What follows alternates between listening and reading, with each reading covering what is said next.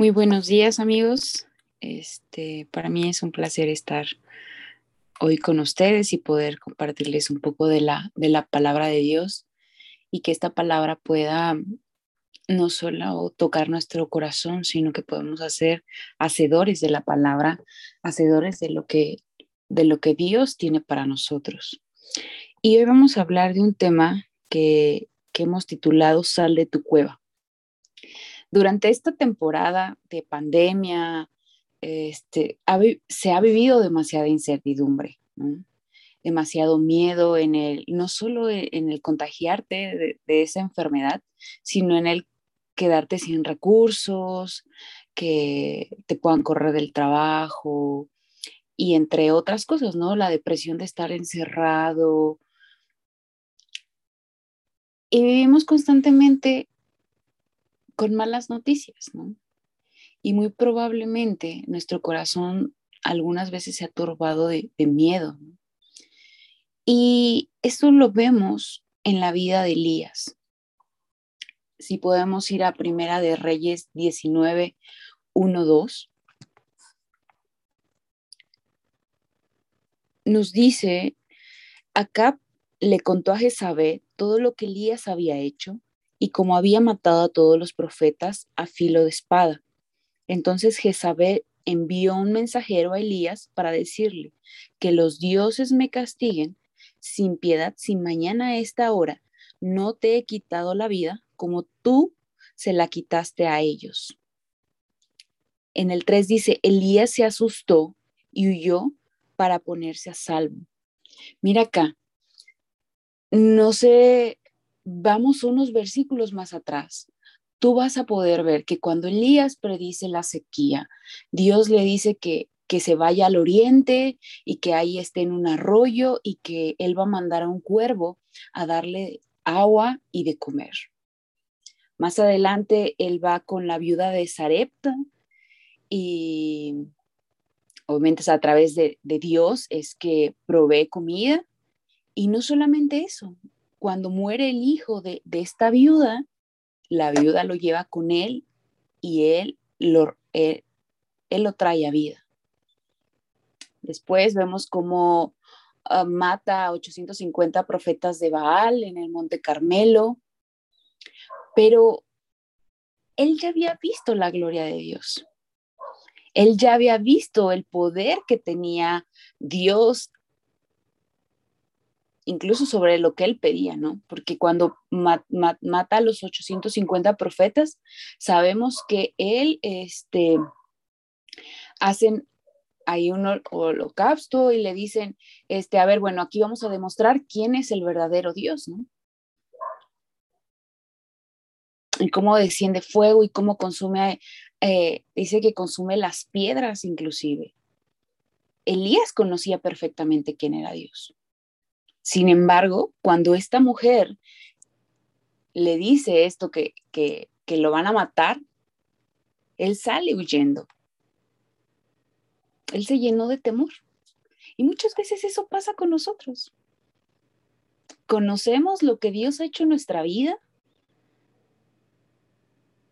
Conocemos cómo Dios ha restaurado inclusive nuestra familia. Sin embargo, nos seguimos llenando de miedos miedo inclusive por mi aspecto físico. Me sigo comparando, sigo queriendo pertenecer a un lugar.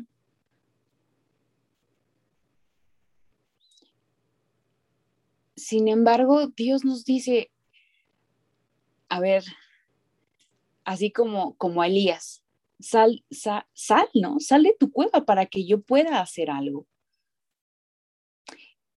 Y unos versículos atrás,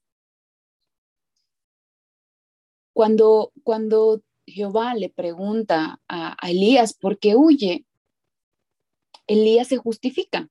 Y Elías le dice, Señor, es que tengo demasiado celo. O sea, estos cuates ya, ya vieron el poder que tú tienes. Sin embargo, siguen adorando a sus dioses. Elías no le dijo, Señor, tengo miedo que me maten. Dios pues ya lo sabía, ¿no? Porque sabemos que, que Él nos conoce perfectamente, que a Él no hay que ocultarle nada. Pero Él se justifica. Y probablemente también era parte, pero no era la esencia del por qué estaba huyendo. ¿Por qué se va y se esconde en una cueva? Él estaba huyendo porque tenía miedo que, que, lo mataran. Y mira acá, o sea, él enfrenta a 850 profetas, pero cuando una mujer le dijo que lo iba a matar, salió huyendo. Mira qué tremenda las mujeres. o sea, no le tuvo miedo a 850 profetas, pero sí a una mujer. Y, y creo que, que muchos de nosotros, hablo también por mí, nos hemos justificado. De, no, Señor, hasta que no me des mi llamado, hasta que tú no me digas qué voy a hacer, no voy a, no voy a servirte, ¿no?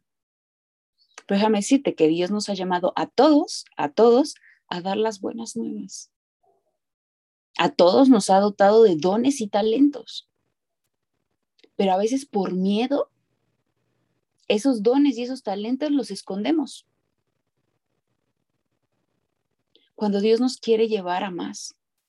Cuando nuestra mano la tenemos cerrada de que Dios nos quiere bendecir, pero porque nosotros tenemos la mano cerrada, no llega lo que tenemos que hacer es soltar la mano, abrir la mano para poder recoger esas bendiciones, para poder creerle a Dios todas las promesas que tiene para nosotros.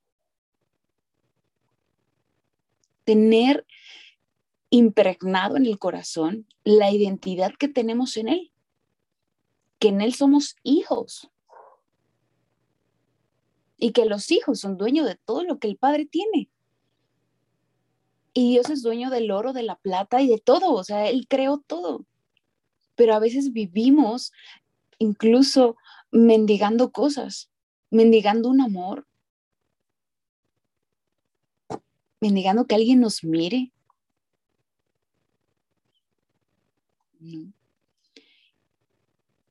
Y en Salmo 112, del 5 al 7, dice, el hombre de bien tiene misericordia y presta. Gobierna sus asuntos con juicio, por lo cual no resbalará jamás. En memoria eterna será el justo. No tendrá temor de malas noticias. Su corazón está firme y confiado en Jehová.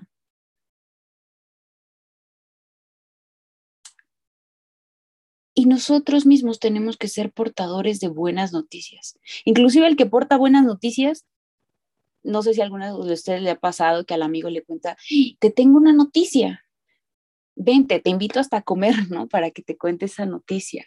Pero la gente que se la pasa hablando mal, eh, hablando malas noticias, hablando solamente quizás hasta chisme, hasta a veces te da flojera. Entonces nosotros somos portadores de buenas noticias. El mundo necesita de nosotros. Ahora vemos cuánta gente muere.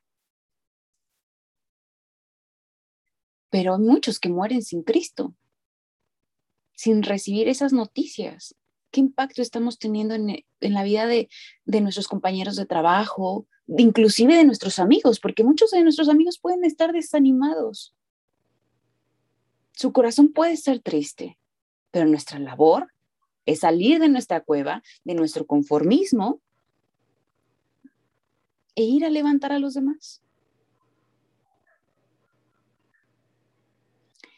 Vamos a orar. Bendito Padre, te pido, Señor, que, que si alguno de nosotros está metido en esa cueva, que tú nos llames, que tú nos hagas sacudir de todo miedo,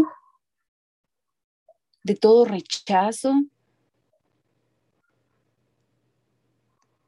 que tú nos lleves de gloria en gloria, como lo dice tu palabra, Señor.